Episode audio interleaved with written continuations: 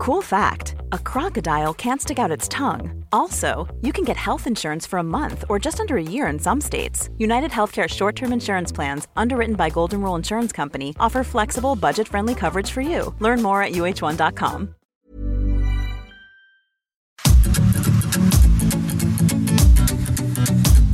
GastroLab es un lugar donde cabemos todos. Aquí encontrarás historia, recetas, producto, materia prima, vinos y un sinfín de cosas que a todos interesa, ya que con cocina y vino se aprende en el camino. Déjate llevar por el chef Israel Arechiga a un mundo delicioso. GastroLab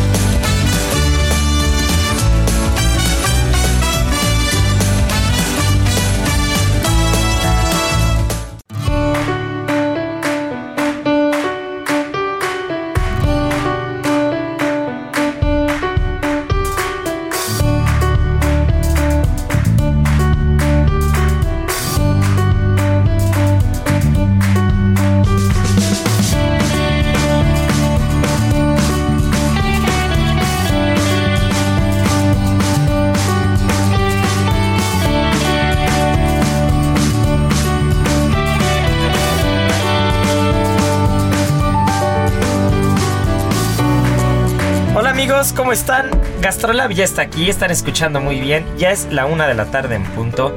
Y mi querida Miriam Lira, Marianita Ruiz, nuestro buen Beto en producción, pues como cada fin de semana nos encanta ponernos a platicar y echar cotorreo por poco y nos gana la hora del programa. Estábamos este, nada más chacoteando por aquí. Pero mi querida Miriam, entre las cosas que estábamos platicando, como no puede ser de otra manera, pues en las páginas de Gastrolab el día viernes, en la, edición impresa, el Heraldo de México, por supuesto, salió una de las grandes cocineras mexicanas que estamos que, que, que, están empezando a tomar la escena gastronómica, que están empezando a cocinar, que están empezando a hacer las cosas muy bien y qué mejor que en un lugar que necesita mucho empuje, porque hablar de la Ciudad de México, si bien eh, es redundante de alguna manera cuando hablamos de la escena gastronómica porque pues probablemente los restaurantes más reconocidos dentro de las listas más conocidas están dentro de la Ciudad de México, aunque el interior de la República y ciudades pues como Guadalajara, como Monterrey, como Puebla, Oaxaca, evidentemente tienen una escena gastronómica muy importante. Hablar de la Ciudad de México pero hablar del Zócalo en particular, hablar de esa zona del centro histórico, pues es un poco complejo porque a, veces se nos olvida que hay grandes propuestas gastronómicas. Y, para no ir tan lejos, eh, tenemos un gran amigo tanto en Gastrolab como en Ceru, que es Pepe Salinas, que, que yo todo el tiempo digo que lo quiero ir a ver, lo quiero ir a ver, lo quiero ir a ver pero nada más de planear la ruta al centro histórico a veces es, un poco complejo y acabo por no ir. Pero ahora mismo, en la terraza del Hotel Círculo Mexicano, Enid está nada más y nada menos que tomando la escena gastronómica del centro histórico en Comedor Mexicano. ¿Cómo están a todos nuestros amigos de Gastrolab? Feliz fin de semana para todos. Qué calorón todavía se siente en la Ciudad de México. Y me encanta hablar de esta chica que, es súper, súper jovencita. Este, de verdad, cuando vayan y, busquen este artículo en gastrolabweb.com, van a ver que es una niñita. Y bueno, pues ella está a cargo, como dice Sirra, de este restaurante comedor mexicano que dentro del Hotel Círculo Mexicano, hasta arriba en la terraza, una terraza imponente, preciosa, con una de las mejores vistas a la Catedral Metropolitana, justo detrás de la Catedral Metropolitana, pues está cambiando la forma de, pues sí, de servir justo en el primer cuadro, ¿no? Que de repente es bien complicado ir al primer cuadro de la ciudad y encontrar lugares ricos, ¿no? O sea, contaditos, tenemos por ahí, pues como decías tú, a Pepe Salinas, ahora hay Nid Vélez, hay por ahí algunos otros que, que levantan ahí. Que, que ojo, ¿eh? Cuando hablamos, aquí vamos a empezar ya con la polémica, porque cuando hablamos de comer rico, yo tengo muy buenos recuerdos de las taquerías que andan por ahí alrededor de, del ah, Zócalo.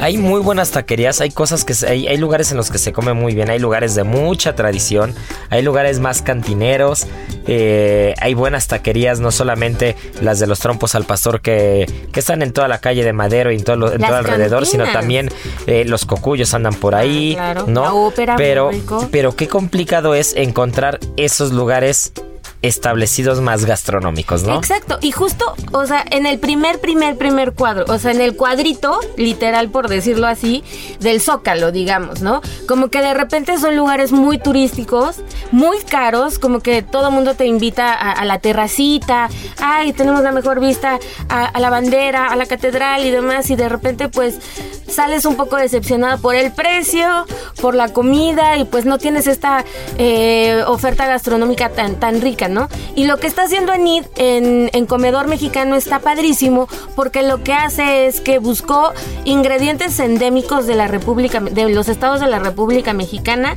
y a partir de ellos está haciendo platillos, eh, diversos platillos con cada uno de ellos. Entonces podemos encontrar, por ejemplo, un queso de Chiapas o algún ingrediente de Tabasco, ella es de Tamaulipas, pero bueno, este va explorando como toda esta, esta pues gama gastronómica y la lleva como pues a un punto en el que invita a todos los comensales, mucho turista sobre todo, a que se adentren a, sobre todo ingredientes endémicos.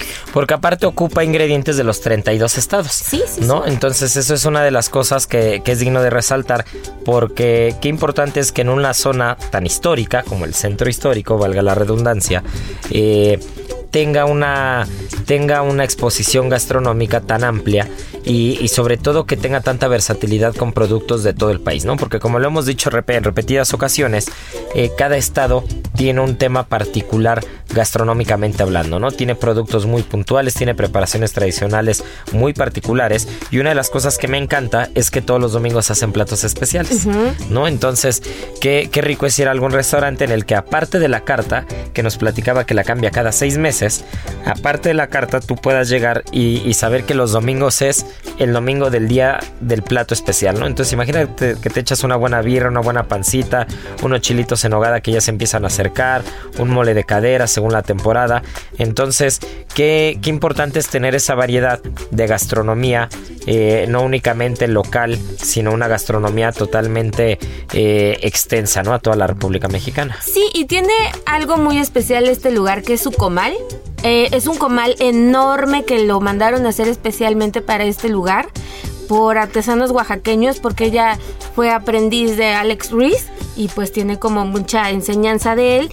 Y pues este comal tiene como algunos cajones especiales para hornear, para que también pueda poner ahí algunos plátanos, algunas barbacoas. Este tiene una salida de calor para nixtamalizar. Les digo, este cajón especial para hornear camotes, plátanos, este bajas cocciones también, un anafre. Entonces, pues tiene muchas técnicas también pues muy tradicionales que hacen de este lugar también especial, ¿no? No es la típica cocina industrial, sino pues van a ver ahí como cómo están tirando las tortillas, cómo están preparando los alimentos y, es una experiencia bonita.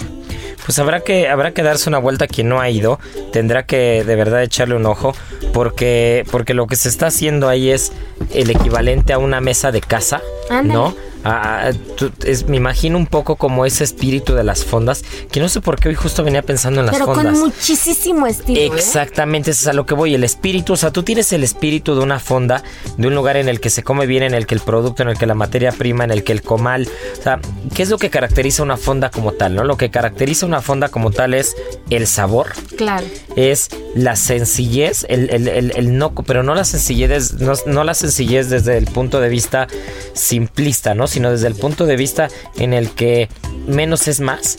Y mientras más sencilla es la cocina, a veces con un comalito, con un anafre y con tres cosas, las cosas quedan mejor. ¿no? Entonces creo que creo que habrá que darse una vuelta porque eh, a quien le gusta ese sabor de casa, ese, ese sabor tradicional, pero en un ambiente más contemporáneo, por llamarlo de alguna forma, un ambiente más moderno que si estás en una cocina tradicional, pues seguramente este es un lugar que puedan disfrutar. Así es, así es que para todos aquellos que estén buscando pues un lugar padre para ir el fin de semana, no dejen de ir, les va a encantar, de verdad, Enid los va a consentir muchísimo. Y pues una nueva opción en, el primer cuadro de la ciudad, no, de verdad que vayan y disfrútenlo mucho. Y uno de los platos más importantes si van a ir para que lo pidan es el aguachile de chayote. Uf. Suena muy bien. Uf, qué delicia. No, yo, yo, recuerdo mucho el corazón de chayote. Imagínate un chayotito ahí con crema, también es súper rico. Entonces, atrévanse, vayan, conozcan nuevos sabores y pásenla fenomenal con este calorcito. Se, se antoja perfecto. No hay amor más puro y sincero que el de un cocinero. Y hablando de cocineros mexicanos, mi querida Miri, no queríamos dejar pasar hasta la segunda parte de Gastrolab, eh, porque hoy tengo una entrevista, una entrevista buenísima con un gran cocinero, porque difícilmente, y mira que, mira que hacemos banquetes también nosotros, pero difícilmente se habla de los chefs, los cocineros que hay en las banqueteras, ¿no? Entonces, ahora tenemos, tenemos a Jules Raison, que, que nos, nos, agradecemos que nos haya tomado la llamada, porque nos va a platicar de un concurso que se viene en septiembre, el 20 de septiembre, si mal no recuerdo, que es el World Paella Day. En Valencia, En Valencia, España. Y Jules está participando, que ahorita nos va a platicar, nos va a platicar todos los pormenores, pues está participando para poder, eh, primero como en una votación, en una votación previa, para poder ir a, a Valencia el 20 de septiembre a representar a México. Entonces, pues mi querido Jules, qué gusto tenerte aquí. Estás por acá con Marianita Ruiz, con Miriam Lira, con Beto de Producción y conmigo. Qué gusto tenerte por acá. ¿Y por qué no nos cuentas? ¿Por qué no nos cuentas de qué va el World Paella Day? Y al final nos platicas de JR Catering. Seguro, claro que sí. Hola chicos, ¿cómo están? Muchísimas gracias por, por invitarme a su programa. La verdad es que soy, soy un, gran fan de, del programa de ustedes. Muchas gracias. Eh, pues mira, eh, es, un, es un mundial de paella, como su nombre lo indica, es el World Paella Day. Se hace eh, anualmente. Esta es su sexta edición eh, y lo que se busca con ello es pues llevar eh, a chefs, cocineros de todas partes del mundo a elaborar este platillo que es tan, tan conocido y pues qué mejor que hacerlo en la cuna de, de donde surge esto, ¿no? Que es, en Valencia. Eh, ahorita lo que nosotros estamos buscando es la selección del país y representar a México. Estamos eh, contendiendo nueve mexicanos, de los cuales yo soy este, un afortunado de estar aquí. Eh, y pues nada, la verdad es que tenemos pues grandes cocineros que están contendiendo ahorita. La, ahora sí que la manera de cómo se decidió estos nueve cocineros fue mandar un video a la, a cuenta. Obviamente eh, había que seguir como ciertas, ciertas especificaciones que pedían ahí en el World Paella Day, en, en, en el link. Este, había que subir el video, un poquito de tu trayectoria, explicar por qué querías ir y te seleccionaban. Ya de esos nueve, pues la idea es que solamente vaya uno. Y pues yo estoy ahí eh, hoy en día en las votaciones, porque se hace por medio de votaciones. Llevamos ya dos semanas, dos semanas este, votando, obviamente siendo muy mediáticos en redes, eh, subiendo historias, tagueando eh, al World Paella Day con el hashtag World Paella Day Cup. Eh, también por ahí hay una cuenta de la, cuenta oficial de turismo de, de Valencia, perdón, que es Visit Valencia. Entonces, estamos justamente ahorita en el tema de darnos a conocer y explicar a nuestra comunidad por qué queremos ir. Yo, eh, digo, les platico muy rápido, yo llevo, pues yo creo que ya más de 18 años haciendo paella, empecé muy joven, es alguno de los de las cosas que mi padre me inculcó y me dejó desde, desde chiquito el, el amor por este, por este platillo. Y pues digo, a ver, te cuento algo bien, bien fácil. Yo cuando, pues, cuando estaba chiquito, mi, mi papá era el que hacía la, pues, la comida y en los fines de semana y, y pues cumpleaños, festejos, salía el padre, etc hacíamos paella. Entonces, y digo hacíamos porque yo era, yo era su pinche, era su, su pelador de camarones, su, su limpiador de, de, calamares, este, para limpiar las, las jaivas, todo, ¿no? Hoy en día nosotros aquí en, en México conocemos una paella valenciana muy distinta a la que se hace en Valencia. Entonces, yo hoy en día llamaría que la paella que nosotros comemos acá en México es una paella mixta que pues el mexicano entiende como paella que tiene que tener todo y mientras más tenga mejor. De todo y de todo, ¿no? Y tiene que ser amarilla, amarilla radioactiva, ¿no? Porque si no, si no, no, no amarra, no, sabe. y si no se ve amarilla, no tiene azafrán. Y pues la verdad es que eso, digo, ustedes que son cocineros, al igual que yo, sabemos que pues eso solamente se logra con el colorante este, el amarillo huevo, ¿no? Entonces, digo, cada quien, cada quien lo hace a su manera, a su estilo, a su todo, pero hoy en día tratamos de apegarnos un poquito más a, utilizar ingredientes que son como típicos de la, de la paella valenciana. El, el lograr una buena paella valenciana, digo, tú Israel no me dejarás mentir que pues lleva ciertos ingredientes y no te puedes salir de ahí, no no es una paella que lleve algún fondo, no es eh, lleva agua, lleva agua, lleva jitomate, lleva el azafrán, este, un arroz bomba, vaya, y es como muy, muy, este, pues muy, muy quisquillosa en ese tema, ¿no? O sea, muy especial con ingredientes locales y así. Pero pues nosotros acá en el World Paella Day vamos a tener la oportunidad de demostrarle a los jueces que estén allá eh, pues que cada país tiene su manera diferente de hacerla.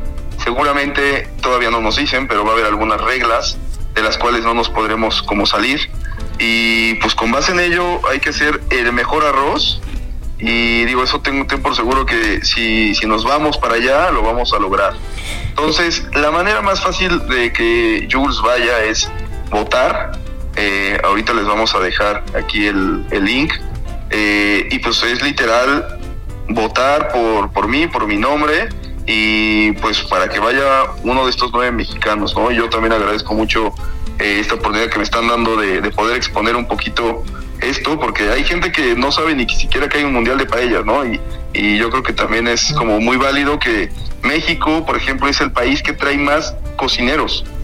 Eh, estamos hablando de, por ejemplo, no sé, hay, hay por ahí también un, este, un japonés que también está haciendo paella que pues la gente como que no imaginaría que hay una persona que, que, se clavó tanto con esto, ¿no? Y la verdad es que por las fotos que veo, lo hace bastante bien. Entonces, pues mira, ojalá que vayamos los mejores de, de cada país. Perdóname, dime. Que, que, justo eso te quería preguntar porque eh, ya recientemente estuvimos platicando del concurso mundial de paella que se va a hacer en Sueca, en Valencia, que ese es el concurso, digamos, eh, ortodoxo, ¿no? El, el, concurso que, que, las reglas son totalmente estrictas, que es un tema de, de apegarse a la receta tradicional y ya estuvimos eh, platicando hace tres o cuatro programas aquí en Gastrolab de qué, en qué consistía en particular pues la paella valenciana como tal, ¿no? La paella valenciana hecha con leño, con leño de naranjo, eh, esta paella hecha con caracol, con conejo, con, todos estos ingredientes que, que son muy diferentes a lo que en el imaginario colectivo en México tenemos tenemos como paella que ya nos platicabas. Pero eso está muy interesante para quien nos está escuchando que entiende esa diferencia de este concurso, ¿no? Del World Paella Day, que, que también tiene mucho más apertura y que si bien va a haber un marco, un marco de reglas, un marco sobre el cual tienes que apegarte para poder desarrollar el plato, porque si no, eh, ya va a venir cosas extrañas, ¿no? Aquí siempre hacemos la burla de, de por favor no le pongan brochetas de frutas o rebanadas de sandía a la paella, ¿no? Entonces me imagino, me imagino que tiene que tener un este que tiene que tener un, un, marco sobre el cual no te puedes no te puedes salir pero qué interesante que tengan esa apertura en la que también puede estar abierta interpretación porque las cosas como son ¿eh? en Valencia se come una paella espectacular pero hay paellas que yo he probado mejor en México no no no puedo decir que en Valencia pero sí que en algunos lugares de España no entonces sí, claro. sí definitivamente esa apertura eh, marca la diferencia ahora para quien nos está escuchando en el radio y que no puede ver el link eh, en dónde se tiene que meter o, de qué manera puede votar por Jules. Mira, la, justo la manera más sencilla es que yo los lleve a mi Instagram, ahorita se los, se los paso, y de ahí está perfectamente bien eh, explicado cómo, cómo es que hay que meterse al link. Porque realmente si yo, o sea, yo te puedo poner el link y pues quien va en su coche seguramente va a andar ahí apuntando y pues no es la idea, ¿no? Entonces, con tiempo, con calma, les voy a dejar el, el arroba que es arroba JR-Catering by Jules. Ahí lo podemos encontrar. O bien se meten a arroba World Paella Day, eh, igual en Instagram, y ahí vienen las bases. Eh, viene pues literal todos los que estamos contendiendo de todo el mundo. Y pues ya nada más ahí es muy fácil en la lupita ponen este Jules Ryson, mi nombre, o bien ponen a los mexicanos para ver quién es el que está participando. Yo esperaría que me buscaran a mí para que, para que votaran por mí, pero pues ahora sí que sí. Imagínense que encuentren a alguien y resulta que es su primo, pues adelante, ¿no? Pues no, no, no. Hay que apoyar a, hay que apoyar a nuestro México. claro, ya sabemos que tenemos que votar por Jules. por Jules. Listo. Oye, ¿y cuándo van a saber quién es el mexicano que se va para allá? Pues mira, las, las votaciones se cierran el próximo 25 de junio. O sea, ya, eh, ya, ya, ya, todos a votar. Sí. este mismo fin de semana. literal. Eh, y el próximo 16 de julio se va a dar a conocer quién es el que, el que se va de cada país. Y pues ya, literal es nada más, este, ahora sí que hacer maletas, leer bien la convocatoria porque el 23 de septiembre es la fecha que se va a hacer el, evento. Ah, ok, entonces va a ser 23 de septiembre. ¿Y en qué ciudad va a ser? ¿Es Valencia, Valencia o dentro de la comunidad valenciana es alguna otra, alguna otra ciudad? No, se hace en Valencia, Valencia, este... Sí, o sea, porque ya ves que tú justamente ahorita platicabas lo de, lo de Sueca, eh, pues ese también es un concurso que se hace literal ahí, entonces eh, y perdóname, no es el 23, es el 20 de septiembre. Se me fue la fecha, es el 20 de septiembre. Perfecto, pues no se te vaya a ir al avión ahora que ganes y este y vayas, me, vayas a llegar el 23 a Valencia y resulta que ya está ya está barrieron. No, es que sabes cuál es el tema que eh, nosotros nos, o sea, bueno, a los que a los que vamos, que yo ya estoy este ahora sí que decretando que voy a ir, eh, justamente como que nos ponen eh, ciertas fechas y me parece que creo que el 23 es el último día como de estar ahí. Porque obviamente también, aparte de que vas al concurso y vas como, pues justamente al tema de, cocinar allá, eh, también lo que está bien padre es que te dan como toda la experiencia alrededor de lo que pasa en Valencia con el arroz en especial, o sea, te llevan a... A las albuferas, ¿no? claro, en donde hacen como todo este proceso de las paellas que son a la leña. Entonces, como que aparte de que solamente sea el concurso, eh, ahí la cuenta Visit Valencia y el World Paella Day hacen como una comunidad mundial y pues te enseñan el país mediante la gastronomía, ¿no? Entonces está está bien padre esa parte. No, y más que ahorita, más que ahora mismo Valencia está en el en el ojo del huracán gastronómico que acaba de ser el 50 también en Valencia. y qué bien se come en Valencia. Eh, es uno de los lugares donde mejor he comido, donde mejor he comido en mucho tiempo. Eh, si, tienes, si tienes oportunidad ahora que ganes esta votación y que vayas para allá y que ganes el concurso, porque este ya estamos decretando número uno y número dos. Eh, sabemos que los mexicanos somos fregones, ¿no? Entonces el campeonato, el, el, campeonato de Sueca Valencia, que es donde va a ir el equipo Acero San Ángel a competir este año, el país, el actual campeón es México, ¿no? Entonces, si estamos, si estamos hablando que para no irnos tan lejos, el año pasado los mexicanos fueron a ganar a Valencia a equipos valencianos el concurso mundial, eh, pues creo que México tiene mucha oportunidad. Porque aparte una de las cosas que, me platicabas antes de la entrevista es que España no participa en este concurso, ¿correcto? Sí, no, España, España este año no, no va a participar, justamente como para darle pues esta apertura también a que otros, a que otros cocineros eh, puedan tener como quizá un poquito más de, de, oportunidad. Pero a ver, esto que, justamente que, mencionas en Sueca, pues está súper padre. O sea, imagínate que, que, llegue un, no sé, un este, un italiano a, un concurso de tacos y que se lleve la copa, pues está bien padre también, ¿no? Y que qué mejor que un mexicano sea el que está ahorita en primer lugar y el que está como defendiendo el título de quién hace la mejor paella valenciana. Entonces, pues mira, yo acá le estoy echando muchas ganas para, pues para poderme ir y también para para poderme llevar el, el premio. Pues qué gusto, mi querido Jules. Se nos está yendo el tiempo. La primera mitad de Gastrolab está acabando. Pero ya después nos volveremos a echar una llamada. Te invitaremos a cabina. Ahora que nos levanten la restricción con el asador que tenemos aquí. En lugar de, en lugar de cabina tenemos asador. Pero, este, pero estoy seguro que ya vendrás también a platicarnos ahora sobre el tema de, del catering y, y, todo el mundo alrededor de los banquetes. Porque esa es otra cosa que también quien nos está escuchando seguramente va a disfrutar mucho ir. Pero bueno, pues mientras hay que ir a arroba World Paella Day, votar por Jules Raizón o repítenos tu Instagram para votar y nos estamos viendo pronto. Claro que sí, es arroba JR-catering by Jules. Ahí, este, ahí se puede meter en el Instagram y ahí viene todo. Y también digo, no solamente el tema de la paella, sino pues también pueden ver ahí el, trabajo que hacemos en, en, los eventos, en las comidas, cenas, etc., todo lo que hacemos. Pues así será, pues muchas gracias mi querido Jules, mucho éxito. Y bueno, no se nos despeguen porque Gastrolab viene para la segunda parte. Se va a poner muy bueno mi querida Miri, estamos con el tema de 50 Best, Valencia, y con, con el tema que traemos pendiente hace mucho, que vamos a estar platicando de la película del menú. Que no, que no queríamos estar este, spoileando mucho, por eso nos esperamos. No, pero ya pasó mucho tiempo, ya, quien no la, vio, ya. Y todo el mundo cada que nos ve nos pregunta, oye, ¿ya la vieron? Y está muy interesante el tema. Así que bueno, no se nos despeguen porque volvemos. Gastrolab, el lugar donde cabemos todos. Vamos a una pausa y regresamos.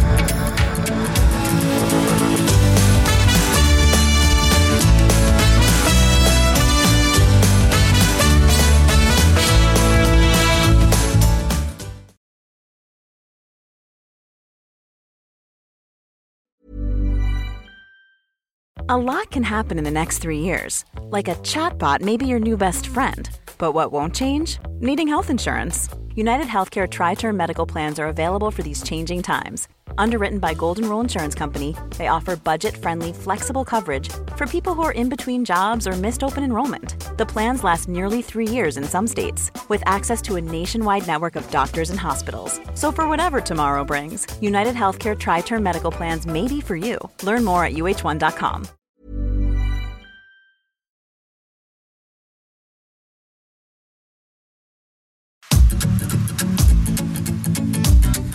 Gastrolab, el lugar donde cabemos todos. Estamos de regreso.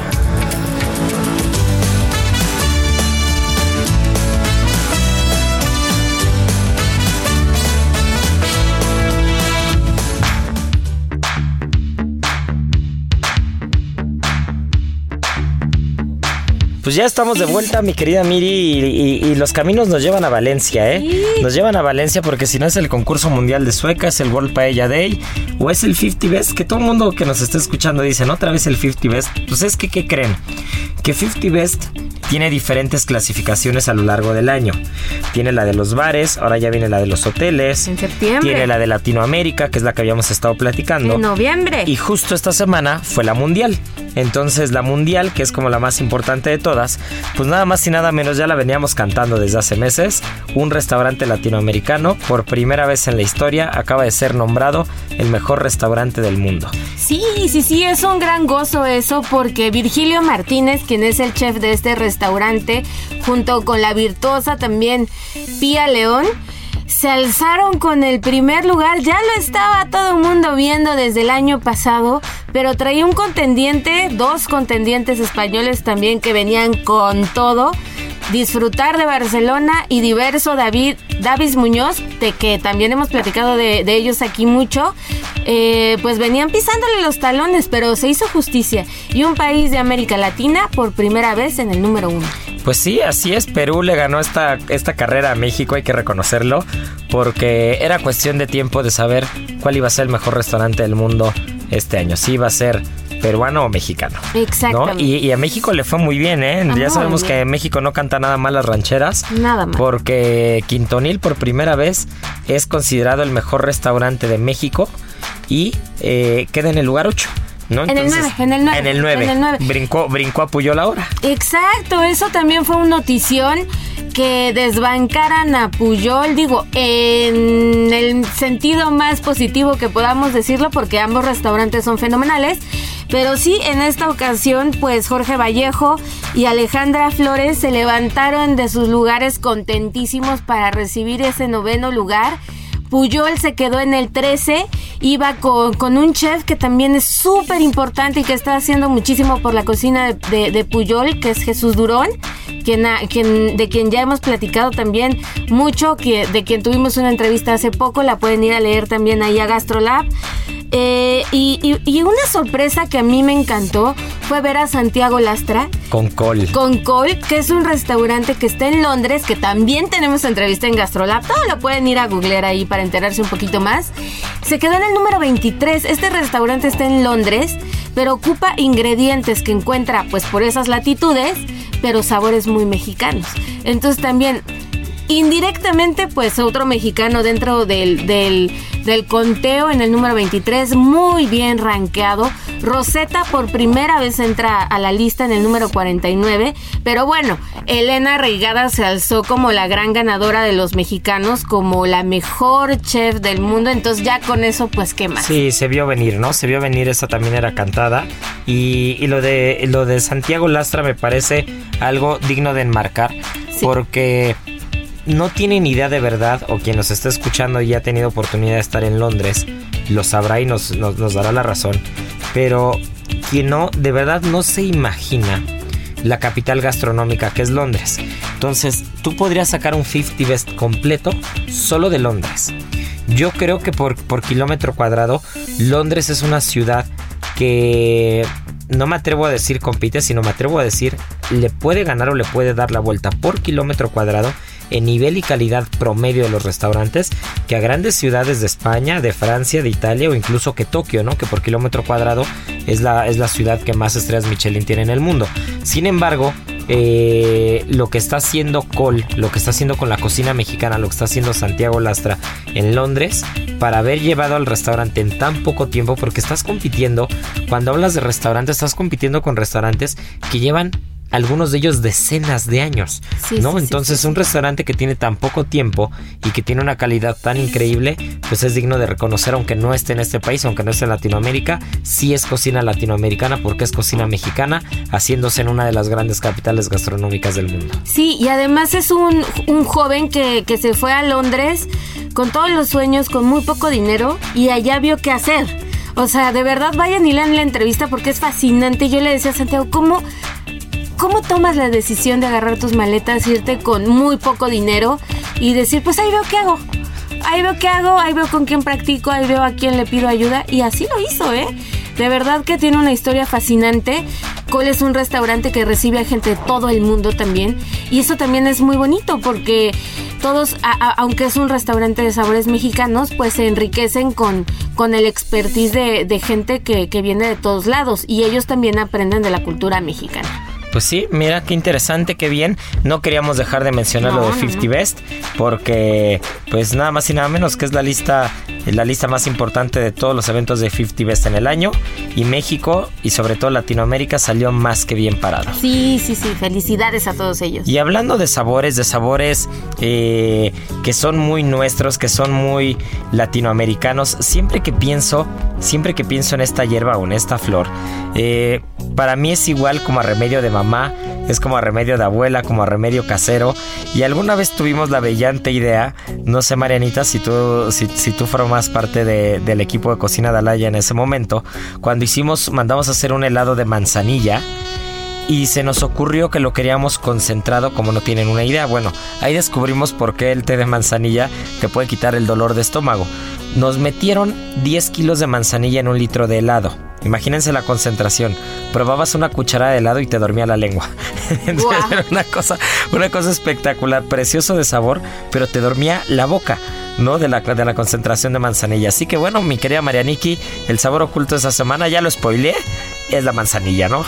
Pero lo que no spoileaste fue el origen. Porque a diferencia de lo que todo mundo pensamos, eh, pues su origen no es mexicano ni siquiera está en América. Su origen se encuentra en Europa y se dice que específicamente es, eh, en Grecia. Ah, mira, eso no lo sabíamos. Siempre aprendemos algo nuevo. siempre, siempre. De hecho, antiguamente se llamaba manzanilla alemana, después manzanilla dulce o le decían cimarrona. De hecho, el origen de su palabra obviamente es griego y viene de la palabra kamai, que significa en el suelo.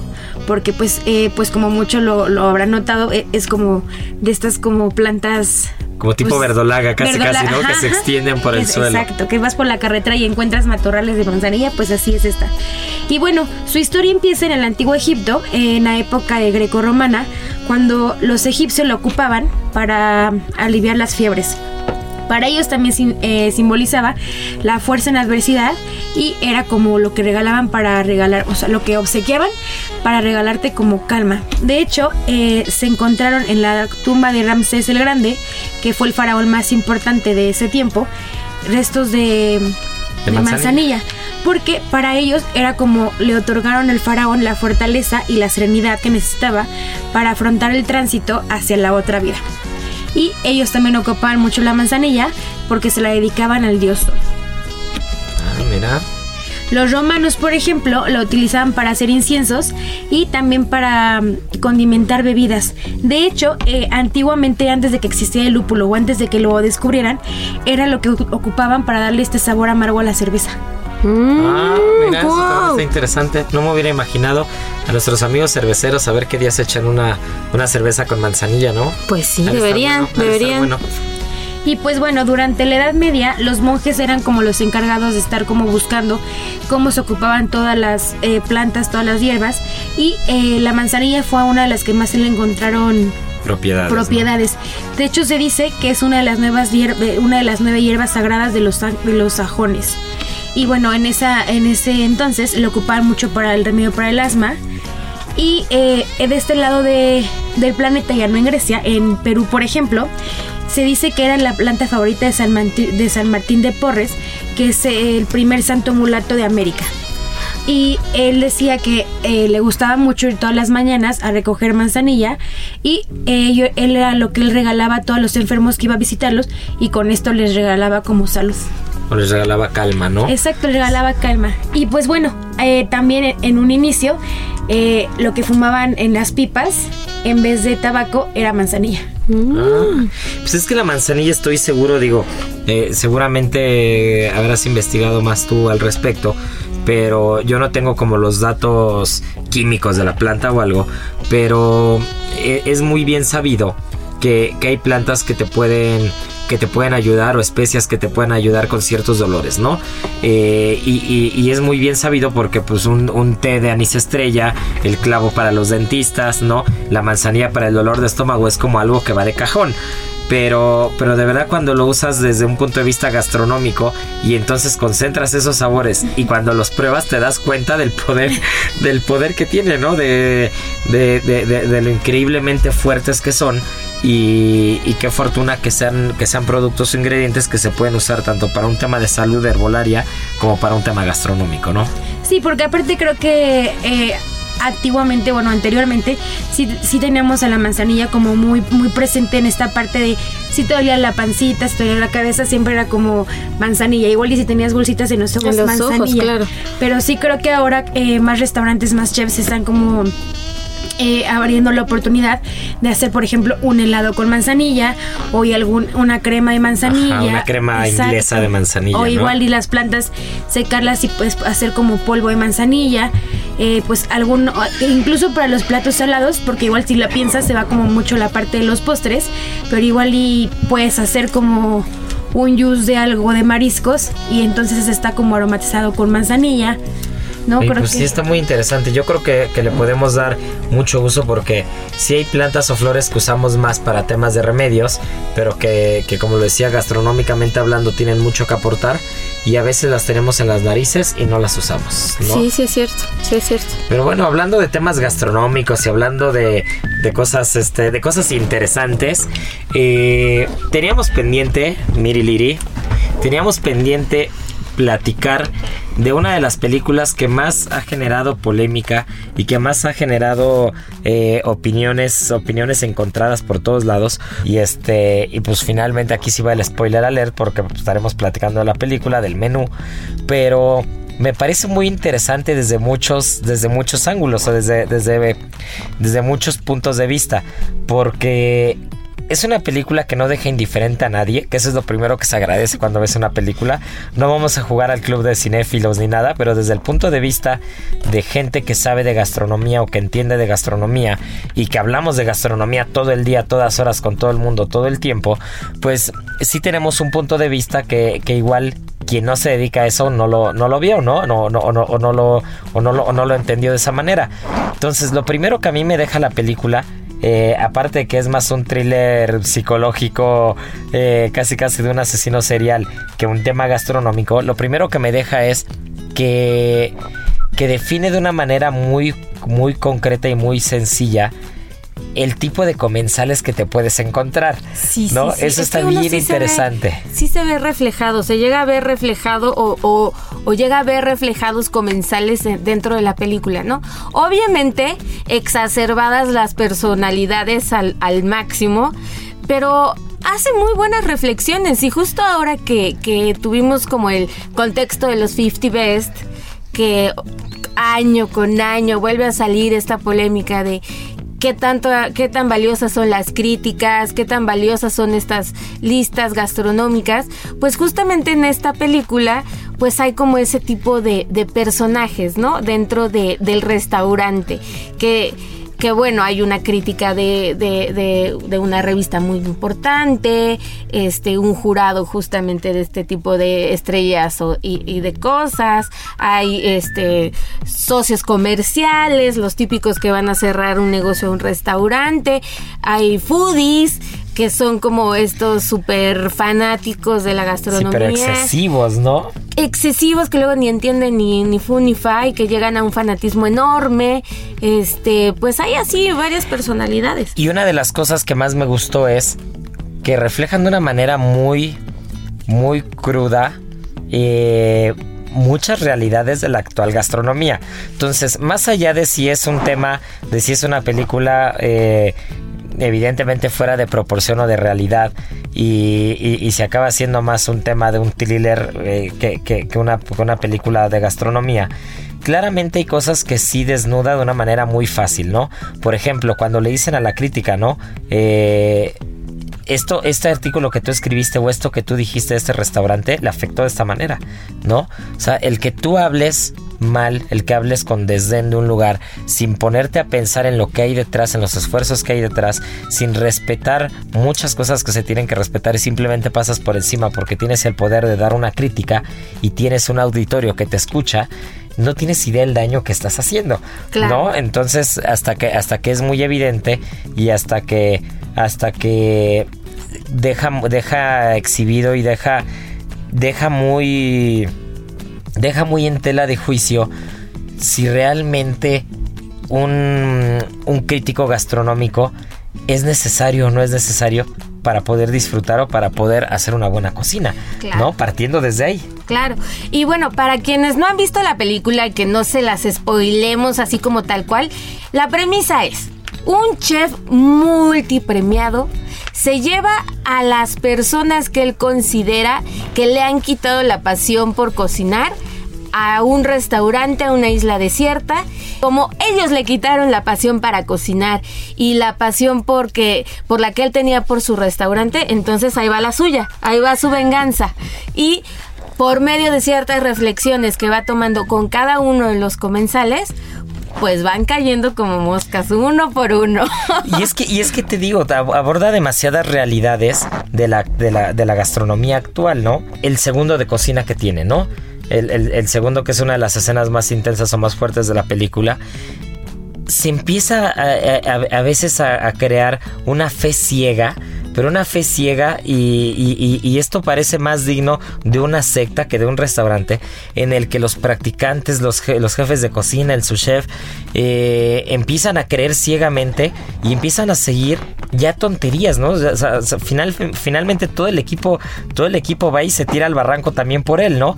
Sin embargo, también hace una crítica desde mi punto de vista a este, a este excesivo fanatismo también desde el lado del cocinero que dice es que yo quiero ir a cocinar a Noma porque René Redzepi es el mejor de la historia y tal. Y entonces aunque vayas y limpies ostras durante seis meses y regreses sin aprender a cocinar un solo plato, sigues creyendo que, que es Dios Padre, ¿no? Entonces esa, esa parte también me parece muy interesante, la parte de los, de los comensales evidentemente, y también la parte en la que a veces la alta cocina o la gastronomía ya no tiene límites, cosa que, que en la parte creativa se agradece.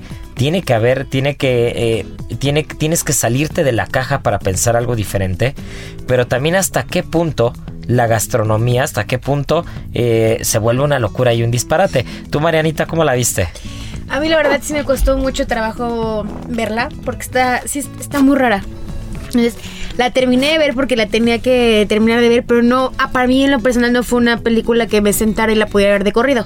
O sea, le ponía y me iba a, a salvar y regresaba y veía otro pedazo y volvía y venía.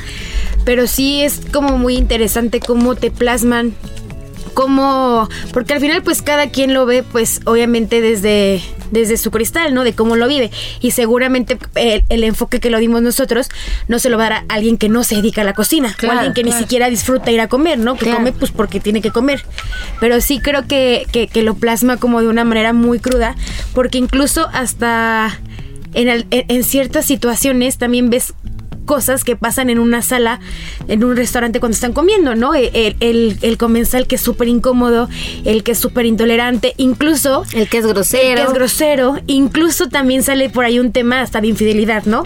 Que se encuentra como al amante y cosas que... Cosas que, nos han... que hemos pasado. Spoiler alert, spoiler alert, esto les va a encantar, ¿eh? Esto les va a encantar.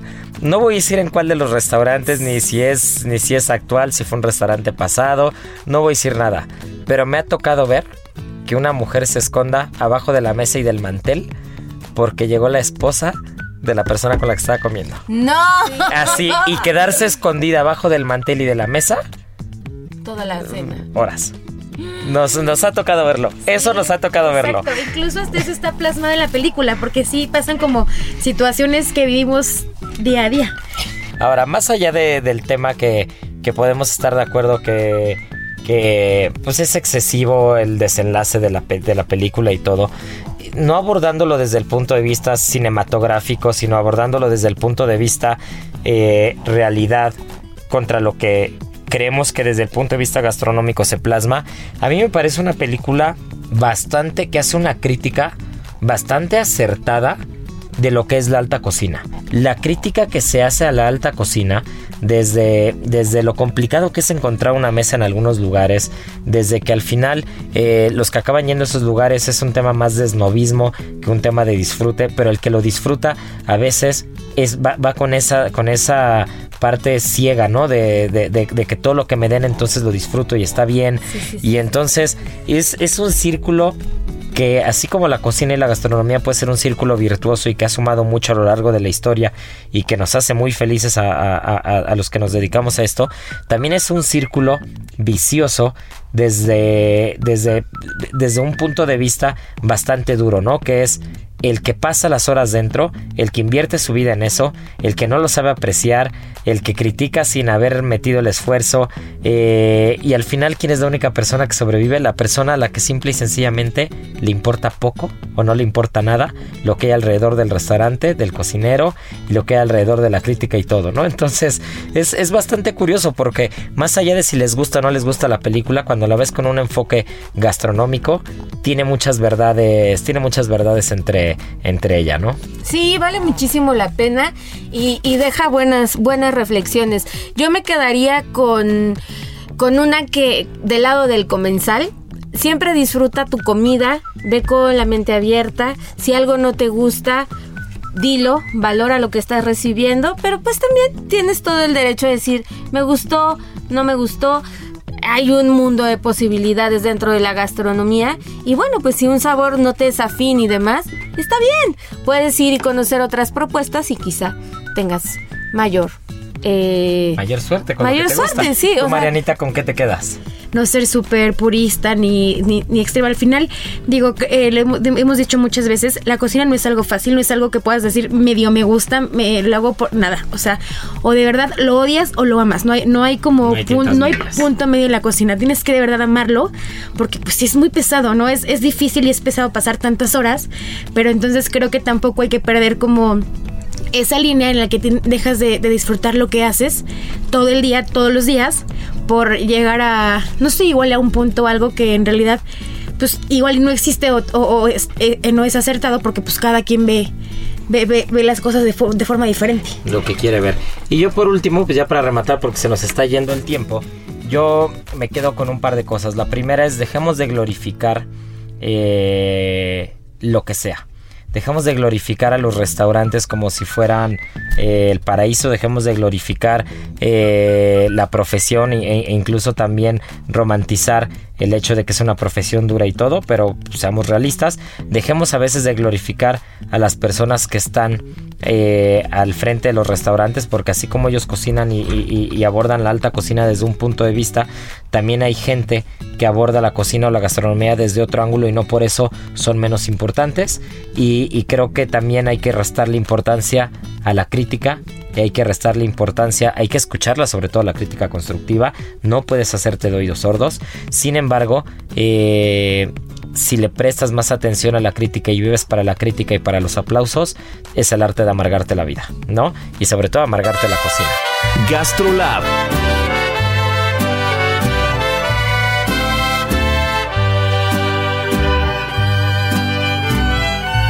Y bueno, no podíamos dejar de felicitar al Heraldo Radio por este cuarto aniversario estamos de manteles largos. Justo el 25 de junio se cumplió. Estamos muy felices. Y un fuerte abrazo y saludos a Adrián Laris, a Heriberto Vázquez, al buen Kik en los controles y a toda la producción que hace posible que Gastrolab Radio y el Heraldo Radio lleve cuatro años haciendo las cosas muy bien. Pero sobre todo, gracias a ustedes por escucharnos y acompañarnos durante estos primeros cuatro años. Ya Beto nos está correteando, pero voy a dar eh, al ganador de la adivinanza de la semana pasada muy rápido que es Priscila Montero.